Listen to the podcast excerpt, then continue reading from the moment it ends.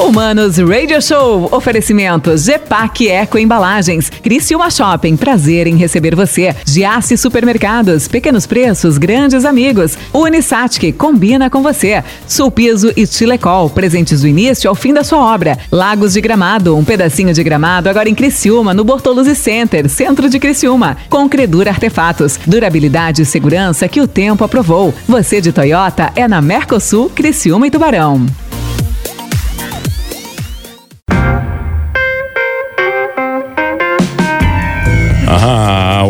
Humanos, Mano Dal Ponte que vos fala, Humanos Radio Show aqui na 92. A música nos conecta e as boas entrevistas também. Beleza? Aproveite e segue lá, tá? Arroba Rádio 925 FM, arroba Mano Dal Ponte, aqui no Manos Radio Show. Se você procurar o Manos Radio Show ou o Manos Talk Show, você vai achar os dois programas, tá? Tem mais de 700 entrevistas da época da TV lá no YouTube, dá para ver também. Porém, entretanto, toda a vida aqui é virada de página aqui na 92, é programa novo, vida nova, e eu recebo o cara que com certeza, olha, ele tem uma aura, uma aura muito jovem, né, cara? O cara não não tem a idade que tem, né? Não tem a idade que tem, já sei do cara que tem história boa, né? O cara parece que é budista, metido com skate, né? E também, quando sobra tempo, é médico, cardiologista. Juliano Bortoluzzi, tudo bem, meu bruxo? Que prazer lhe receber. Prazer, mano, prazer meu, tá tudo bem, tudo certo? Tô aí, vamos lá, vamos conversar um pouco aí. Tem um pouco de verdade nisso tudo, cara? É, é, é budista, um, skatista? É, um pouco de cada coisa, não, sem dúvida, mas talvez não naquele nível que eu gostaria, né? Mas a gente, é, no final, se esforça pra acompanhar tudo isso um pouco, vamos dizer, né? O que, que veio primeiro, skate? Skate, né? Sem dúvida. Skate, eu, na minha época de infância, começando a praticar esporte, o skate é o que mais me pegou, né? Lá pelos meus 12, 13. Era uma época que a gente tinha ali, eu morei no Pio Correia desde pequeno e os asfaltos da cidade estavam recém feitos ali. Zeradinho. Zeradinho, tá. é.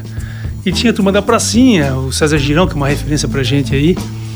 E a gente se inspirou, né? Tinha uma revista chamava Revista IE, que era a primeira revista da época, que trazia as informações, trazia a cena californiana, inclusive o som, né? a música e tudo mais. E tinha até uns vizinhos nossos um pouco mais velhos ali, o André Melo, falecido hoje, baterista, skatista e tudo mais. E a gente começou então a andar, né? E era uma turma grande, né? Uns permaneceram, uns levaram um pouco mais a sério. Tem amigos meus que até hoje são. Tá, mas você anda ainda são top aí. Ah, então, Como é eu, tá? eu assim, por isso, o estímulo da turma da, da old school, vamos dizer, da velha guarda aí, eu voltei há uns 3, 4 anos, né? E comecei a pegar um ritmo de novo, entende? Eu parei um tempo grande, fiz faculdade, andei muito pouco mais de brincadeira eventualmente. Tentei voltar agora, voltei agora há uns 4 anos. Tive um pequeno trauma aí faz um ano, mas. Ah, é? Deu, deu uma, É, arrebentou, é hein? coisa pouca. Que Fiz quebrou? uma fraturinha. Quebrei o braço. Fraturinha, pô. Ah, foi um Você não ouviu da família mal bem calculado. feito? Ah, bem não, não. feito, não era pra fazer. A turma ri, né? É, não, a pô. turma ri. E, mas faz parte, pô. Diz Tá, que a chegou no hospital, a galera que rindo da tua que- cara? É, não, brincadeira. Diz que a turma que volta, em geral, tem alguma lesão, né? Tem um, teve um campeonato aí, é, tem uma história do campeonato em São Paulo, da turma da old school, da velha guarda aí lá por ah, uns 5 ou 10 anos atrás. Turma depois dos 35, parece teve 11 lesionados no campeonato. né? Então foi uma reunião da turma antiga e a cabeça interessante, a cabeça do cara vai lá, vai longe. Tu parece que tá como tu tinha 18, 15 ou 20. Você né? não pensa com a idade que você tem, né? Não, nunca. sem, né? sem dúvida não. Você acha que vai fazer os mesmos movimentos, tem a mesma dúvida. agilidade? É, esse que é um negócio que pega, né? Até a minha mulher fala assim, pô, quando é que tu vai sair da crise dos 40, né? Porque o cara quer cada vez mais se manter jovem, entendeu? E a cabeça, ela. Tá, mas o ela- o, ela budismo, o budismo vem junto com o skate, como é que é? Não, budismo assim, ó, budismo é algo que eu estudo, eu diria desde 98, né? Que eu tava já com meus 23, aí 20, é, é 98, 96 na verdade, tá? E ali eu busquei um pouco mais essa filosofia por, por uma- um gosto pela yoga inicialmente. Minha mãe fazia yoga quando era, quando era mais jovem. E eu tive acesso a algumas fitas dela, algumas técnicas de respiração, que eu tive uma certa onda ali, entendeu? Vamos Você dizer curtiu assim. opa aqui, um negócio que é bacana. É, negócio de onda de, de, de estado alfa e tal. Aí isso era bem novo, 15, 16 e tal. Mas foi algo muito sutil, né? E na faculdade aí tem aquele enfrentamento de, de encarar a morte. Eu fiz estágio na cardiologia na UTI e tinha uma necessidade de falar com os familiares dos pacientes, né? Então aquele momento de verdade para mim, de conseguir passar uma realidade, uma tranquilidade, é que era um desafio, né? É, tinha um professor meu de faculdade que ele, de residência, na verdade, um chefe meu, Oliver Manente, que dizia que a verdade do médico é quando o cara fala com, com a família. Ali, se tu é bom e consegue te comunicar bem, tem uma boa relação com, a, com o familiar e com o paciente, aquilo prova que tu é uma, uma pessoa que realmente chegou a um, uma capacidade e uma evolução, né? Uma maturidade. Então, ah, nesse ponto, eu, eu lembro que o momento que eu enfrentava é, UTI, enfrentava uma, enfrentamentos de vida e morte, tinha que passar para a família esse aspecto aí, ali gerava algum tipo de instabilidade que eu fui então buscar de alguma forma, né? E aí eu tinha é, colegas meus de aula que foram para o Nepal, foram para a Índia, tinham livros, eu comecei a ler. E nessa mesma época, aí, em Porto Alegre, chegaram alguns lamas lá, que era uma época que tinha um boom aí do, do budismo tibetano, principalmente tá, na, no Brasil. O, lama é o, é o que? O pastor do budismo? Como é, que é, é? seria como. Vai, é, seria o mesmo princípio, né? O lama, ah. ele seria um. Ele é um, um praticante ordenado, ele não precisa ser um monge, né? Que, que tem um celibato, por exemplo, mas ele tem que ter autorização de um outro professor na relação guru-aluno. Então, um guru ensina o aluno, quando vê que ele atingiu uma determinada perfeição, ele então autoriza ele a ensinar, chamado lama, né? E tem os rinpoches também chamados, que são os grandes lamas, que são mestres de linhagem, ditos reencarnações, assim por diante, né? Em geral são, são mestres que têm um treinamento mais desde cedo, né? Então assim, uma pessoa pode se tornar um lama por aprender é, de, depois de velho, né, vamos dizer. Já um rinpoche geralmente ele nasce e é escolhido assim, através de alguns aspectos é, esotéricos, vamos dizer, que as, que as linhagens é, encontraram ao longo do tempo para. O budismo te ajudou nessa nesse entendimento, Juliano, do desse momento crítico? Porque o médico ele tem os dois momentos, né, cara? O momento feliz, dizer que ok, tá tudo certo, bacana, né? Agora a vida segue e tem o um momento de dizer o seguinte, infelizmente não deu, né? É, sem dúvida, sem dúvida. Na verdade, esse, esse aspecto de a gente ter que falar alguma coisa nesse sentido é um processo também, né, mano? E desde que o paciente chega todo o processo de diagnóstico, o paciente vai sentindo também a situação, a família, então ele não é talvez tão crítico quanto a gente possa imaginar aqui, né? Talvez um acidente, sim, ou algo nesse sentido. Uma ruptura maior, né? Você fala. É algo mais é, pontual, né? Mas em geral ele acaba sendo um processo que ele é interessante, mas ele vai amadurecendo, né? Mas então o estudo assim é, da filosofia me ajudou sem dúvida, né? Eu a partir desses anos de 96, 98 eu entrei, eu fiz alguns retiros, né? Uns mais longos, uns mais curtos, mas fiquei mais de década, década e meia envolvido estudando bastante, né? Atualmente eu estou um pouco mais é, criando filho, vamos dizer, né? Mas aquilo tudo me ajudou, né? Por eu sentar e meditar por um período longo, às vezes por dias e dias. Dias meditando mesmo? Ah, sem dúvida, né? Ah, sim, sim. É, não obrigatoriamente o dia inteiro, né? Mas você pode fazer retiro sem medita o dia inteiro, né? Com quatro sessões diárias. Isso não é, não é tão incomum, né? Se você quiser, é só. de meia hora, uma hora? A sessão? Não, às vezes começa mais. Você pode fazer, por exemplo, um retiro de uma semana. Tá, mas o que é um retiro? Um retiro não, ah. um retiro para mim é um retiro que você vai pro meio do mato é, com a galera. Não, não, mas o retiro, não. por exemplo, se eu pegares uma tradição que tem aqui em Três Coroas, que, que é do budismo tibetano Vajrayana, você pode lá fazer um retiro por de três dias. É, você vai ter sessões, a sessão tradicional do, do centro lá, que é das seis às sete e meia, toma café, nove ao meio-dia, almoça das duas às cinco, depois tira mais um, dá um tempo, seis e meia, sete às oito, por exemplo. É, mas ficou fazendo o quê? Meditando esse Base, todo? É, aí que é o ponto. Esses retiros que eu falei, em geral, eles têm recitação de textos, né? São aqueles, são os mantras? É, o mantra ele vem no meio do texto. Ah. Né? Então você tem um texto, você tem, por exemplo, a prática tibetana, que é a prática do, prática do Vajrayana, ela trabalha muito com visualização. Então tu, vamos dizer, em, em essência, esquecer um pouquinho da tua forma corpórea, do como o mundo é, e tentar visualizar algo que seja uma, uma forma mais pura, né? Que é a ideia de uma mandala e assim por diante.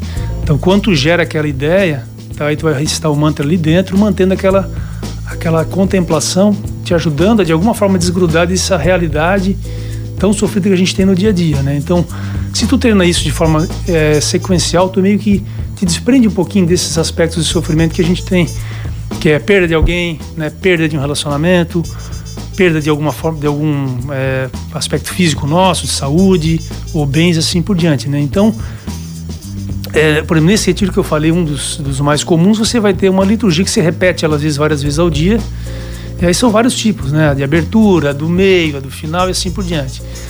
Existem retiros mais silenciosos, mas aí são mais avançados, né? Se você for, por exemplo, o Zen Budismo, tem já direto você encara a parte do, do silêncio de cara. Você silêncio absoluto? parede, é direto, né? Tem pouca excitação, ele confia mais na iluminação instantânea, né? Então você vai sentar de frente para a parede e vai tentar que caia a ficha. Às vezes você fica anos para cair alguma parte dessa ficha, né? Então, mas, mas é uma outra cara? tradição. Mas o quê? É, pô? tu tem que te observar. Tu vai tentar observar a mente, sempre. A hora que ela faz aquele barulho todo, você tenta soltar. E aí você vai batendo. Você pode ter várias ferramentas para isso. Você consegue né? ficar sem pensar em nada? Eu acho isso uma loucura, cara. O cara diz assim: olha, a gente chega num momento que a gente não pensa em nada. Você, não, peraí. É, não, não. Na verdade, essa ideia de vazio é uma meditação imperfeita, né? Não tem como, né? Não, não. A ideia seria o seguinte: tu é, dizem que os meditadores mais avançados, a hora que as coisas vão surgir, eles rapidamente reconhecem e não se, aprendem, não se prendem a mais nada. Talvez a diferença entre um grande meditador e um iniciante é que eles têm a mesma rede de pensamentos do que a nossa, só que o desprendimento deles é completo. Né? Tudo é como se fosse uma ilusão. Mesmo é, é, os seres, o, o ambiente externo e assim por diante. Então eles têm a mesma experiência, só que esse apego é completamente diferente. Até porque, entende? na verdade, todo problema tem o tamanho e a proporção que nós damos para ele. Exato. Quer dizer, nós é. escolhemos o tamanho do problema. Não tenha dúvida. Esse é um aspecto básico de mente, né? Não, mas é, essa frase é muito bonita, né, Juliano? Não mas tenha você, dúvida. Mas você conseguir chegar nessa vai, nessa iluminação de é, entender, eu vou é. escolher o que vai me afetar, meu velho, aí não é tão fácil. É uma né? busca de uma vida. Na verdade, todas as tradições religiosas, se for ver, mano, elas se prendem no mesmo aspecto. Ou mesmo a psicologia, ou mesmo a filosofia, ela tenta achar esse estado onde tu tens um equilíbrio, né, menos sofrimento e mais felicidade. É isso aí. Agora, é, é, como buscar, buscar isso aqui é o ponto. Né? Você vai responder na volta. Eu tenho o prazer de receber ele, o doutor Juliano Bortoluzzi. Ele que é médico, cardiologista, skatista, surfista, budista. Olha só, tem muita história aqui no Manos Radio Show. É só o tempo da gente recitar um mantrinha aqui rápido a gente já volta, vai.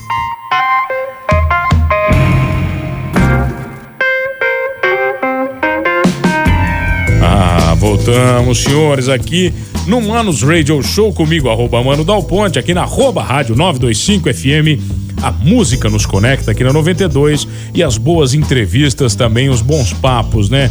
Sejam eles espirituais, esportivos ou da medicina. Hoje eu recebo o doutor Juliano Bortoluzzi, que a gente nem falou de cardiologia, né, cara? Ah, vem cá, você é, você é chefe de cardiologia da Unimed e do São João Batista? Como é que é? Tem... É, exato. Não, na verdade, assim, sou, hoje eu estou no cargo da chefia do São João, né? Eu era um dos mais antigos ali, né?